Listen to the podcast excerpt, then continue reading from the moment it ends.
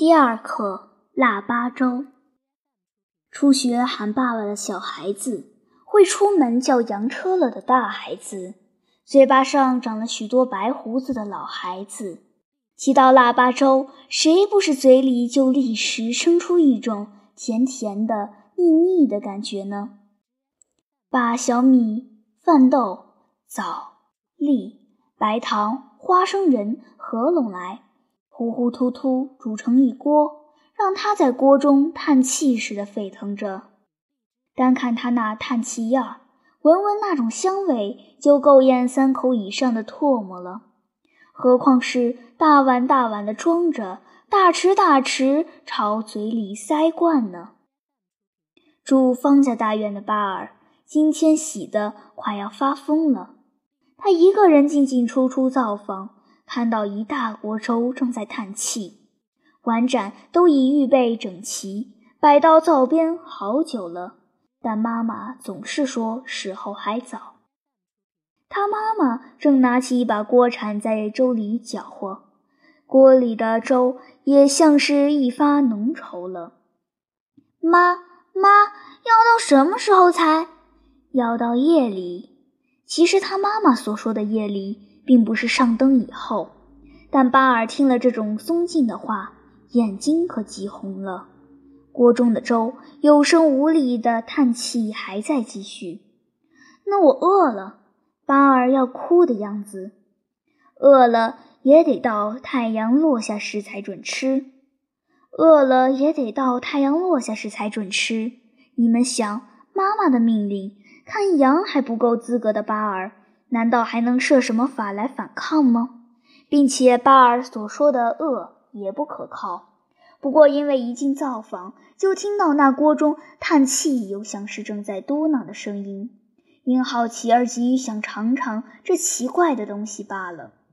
妈妈，等下我要吃三碗，我们只准大哥吃一碗，大哥同爹都吃不得甜的，我们俩光吃甜的也行。妈妈，你吃三碗，我也吃三碗。大哥同爹只准各吃一碗，一共八碗，是吗？是啊，奴奴说的对。要不然我吃三碗半，你就吃两碗半。噗！锅内又叹了声气。巴尔回过头来，也不过是看到一股淡淡烟气往上一冲而已。锅中的一切对巴尔来说，只能猜想。栗子已稀烂到认不清楚了吧？饭豆会煮得浑身肿胀了吧？